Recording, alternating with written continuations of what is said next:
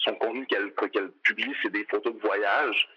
C'est pas du tout ce que nous, on recherche. Nous, on recherche euh, des femmes majoritairement de 25-35 ans qui ont une maison à décorer. Souvent, c'est des jeunes mamans qui sont en train de faire une autoconstruction. C'est vraiment ce type d'influenceur qu'on va chercher.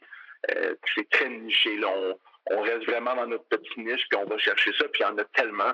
Ici votre hôtesse Amélie Delobel et je suis très heureuse de vous accueillir sur le podcast Athlète Entrepreneur qui met en évidence des parcours inspirants d'athlètes ou d'anciens athlètes de haut niveau qui se sont tournés vers le milieu entrepreneurial. Ce rendez-vous hebdomadaire vous présente des entrevues qui seront vous motiver à atteindre votre plein potentiel. C'est parti! Bonjour et bienvenue sur mon podcast Athlète Entrepreneur. Je suis très heureuse de vous accueillir pour cette deuxième saison lors de cet épisode 153 sur se donner des possibilités infinies avec Jérémy Gagnon-Chénier de Oleka Canva. Avant de vous parler de mon invité du jour, je voulais vous présenter l'hébergeur de podcast Ocha que j'utilise pour mes deux balados. Contrairement aux autres hébergeurs, Ocha est également un outil marketing qui vous permet de planifier vos publications sur les réseaux sociaux, de créer des clips audio avec transcription et de bâtir votre propre liste de courriels. De plus, il s'agit d'une plateforme 100% francophone. Pour l'essayer à votre tour, profitez d'un essai gratuit de deux semaines au amidelabel.com baroblique chat A-U-S-H-A. J'ai eu le bonheur de discuter lors de cette émission avec Jérémy Gagnon-Chénier, un ancien joueur de football des Carabins de l'Université de Montréal. Il est également le copropriétaire de l'entreprise Oleka Canva, qui est très active sur les réseaux sociaux. Sans plus attendre, je vous laisse à cette entrevue fort intéressante. Bonne écoute! Alors, je suis actuellement avec mon invité du jour, Jérémy Gagnon-Chénier. Salut Jérémy, comment ça va? Ça va super bien, toi? Ça va très bien, merci beaucoup. Donc, euh, Jérémy, tu as été un, joueur de football pendant plusieurs années. Donc, euh, est-ce que tu pourrais nous expliquer en fait qu'est-ce qui t'a amené vers ce sport, puis quel a été ton parcours dans cette discipline? Oui, dans le fond, j'ai toujours été un grand sportif. Là. Mon père étant un professeur d'éducation physique et un grand sportif de son côté, j'ai toujours un peu suivi son son parcours. Donc, euh, je voulais bouger. Euh, autant que j'adore les jeux vidéo, j'étais quelqu'un qui voulait vraiment être à l'extérieur aussi, être capable de jouer, faire du sport d'équipe. Je me voyais euh, beaucoup à travers des équipes. J'aimais, comme ça, je grandissais, avoir un esprit d'équipe, sur la famille. et puis, j'ai le physique qui est venu avec l'emploi, comme on dit. Donc, euh, j'ai joué au soccer très, très, très longtemps. Puis euh, quand on est rendu à 5 pieds 10, à 11 ans, 200 litres, on a peut-être que je devrais changer de discipline. Puis euh, j'ai découvert qu'il y avait une équipe sportive dans la ville où est-ce que je résidais, de football en fond, et puis j'ai j'ai fait le changement pour me diriger vers le football et commencer ce sport-là. Puis ça a été vraiment un, coup de foot dès le départ. Puis ça a été quoi le, parcours? Donc, une fois que tu as commencé à jouer, puis là, à 11 ans, entre-temps, tu as joué après ça pendant une, dizaine d'années, donc ça ressemblait euh, à quoi? Oui, donc euh, j'ai joué euh, un an pour une équipe civile, donc pour la ville de Repentigny. Et puis ensuite, je suis allé au secondaire, qui était le collège d'Assomption. J'ai joué au football tout mon secondaire là-bas. Et puis je suis allé au cégep, au collège Champlain à Lennoxville. Donc, j'ai joué mes trois années de cégep là-bas. Et puis après ça, je me suis dirigé à l'université euh, sans trop savoir dans quoi je voulais m'orienter au niveau académique. Euh, puis je me suis lancé finalement avec l'Université de Montréal, avec les Carabins. J'étais présent euh, uniquement à l'espace d'une saison. Des, commotions cérébrales m'ont rattrapé. J'ai dû raccrocher mes crampons par la suite.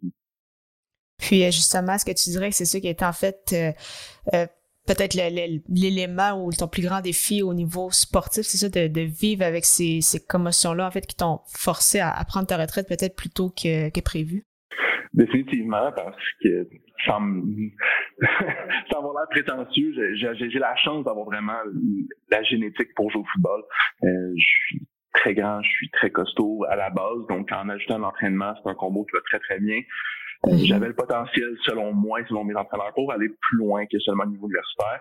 Euh, mais ça, ça a été coupé plus tôt, ce qui, ce qui est pas grave honnêtement. Euh, quand je, je fais une rétroaction sur euh, sur ma vie dans un sens, si on va très deep, je me suis rendu compte que le football j'aimais ça, mais c'était pas nécessairement ma passion. Je le faisais parce que j'étais bon initialement à ça.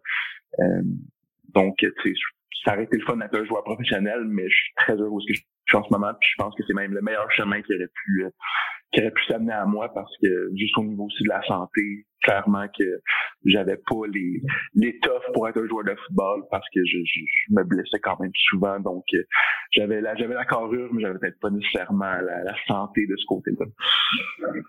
Puis donc c'est ça la fin de donc quand tu as décidé d'accrocher tes crampons, tu as poursuivi tes, euh, tes études universitaires et euh, en janvier 2021, donc ça fait un peu plus euh, d'un an, tu t'es lancé en affaires donc avec Oleka Canva. Est-ce que tu pourrais nous expliquer qu'est-ce que c'est, d'où est-ce qui est venu justement cette cette idée donc de, de te lancer en affaires? Oui, bien sûr. Donc, dans le fond, j'ai eu quand j'étais entre entre parcours scolaires où est-ce que j'avais eu mes commotions, il fallait que je, change d'école parce que je pouvais pas rentrer dans le programme que je voulais à l'université que j'étais. Euh, j'ai travaillé dans un centre d'entraînement euh, comme étant entraîneur et puis j'ai rencontré Mathieu qui est mon partenaire dans cette aventure-là. Et puis à la base, c'est son projet Donc c'est lui qui a parti l'entreprise de l'école Canva euh, juste avant le début de la pandémie. Et puis une fois que la pandémie est arrivée, les gyms ont fermé, donc ça a été un petit peu la la, claque dans le dos qu'il a eu besoin pour dire OK, lance-toi 100% dans ton projet. Euh, moi, dans le fond, j'étais rendu à la, à la, la, moitié de mon bac.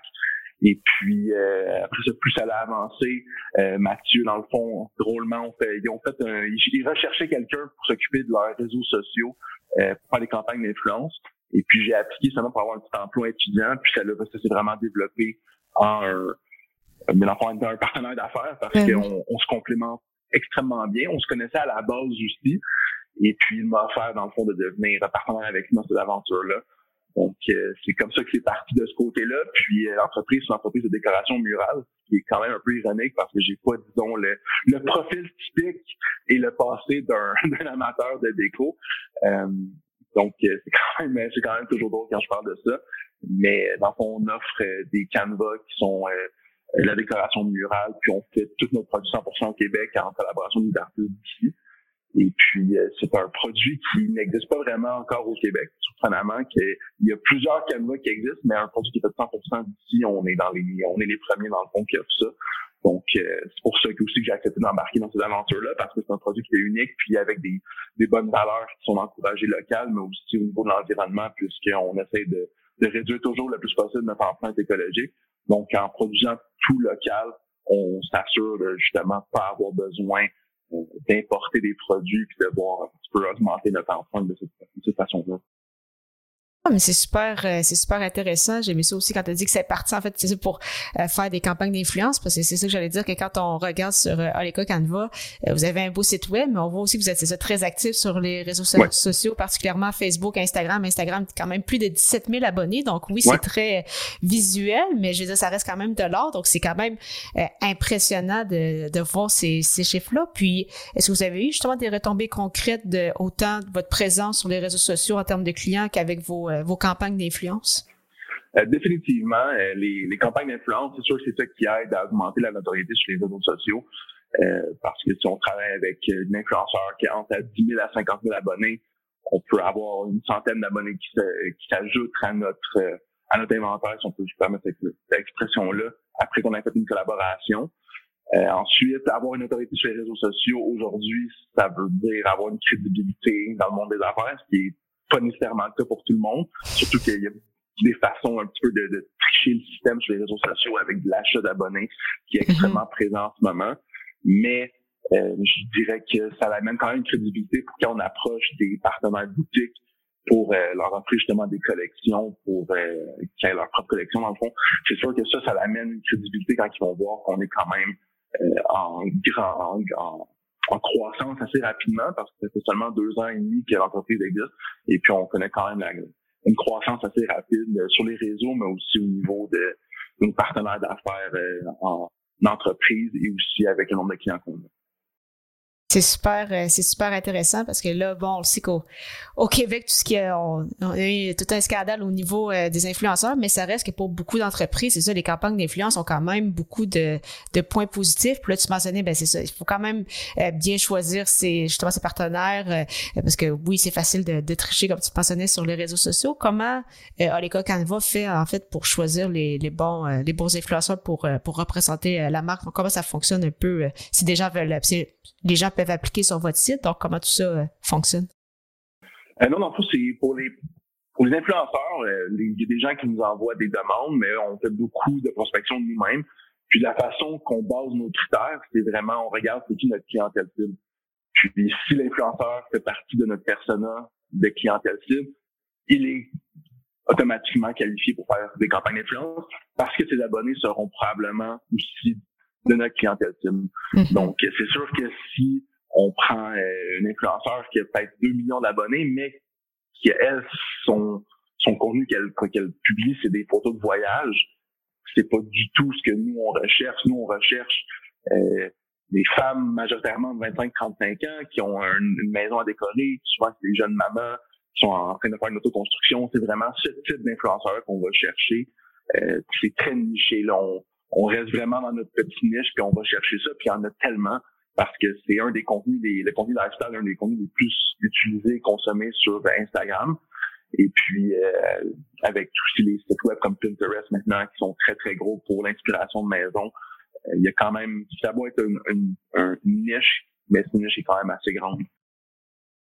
Ah, c'est super, euh, c'est super intéressant. Puis, est-ce que vos clients actuellement sont majoritairement au Québec? C'est ça, vous misez beaucoup sur, sur tout ce qui est local. Est-ce qu'il y en a, est-ce que vous vendez également à, l'extérieur? Oui, on est de faire grandir un petit peu justement cette croissance-là parce que le Québec, ça fait déjà quand même deux ans et demi qu'on met 90% d'énergie dans ça. Donc, je dirais qu'environ 60 à 70% provient du Québec, le reste du reste du Canada. Euh, notre objectif serait bien sûr de commencer à euh, effectivement vers les États-Unis par la suite.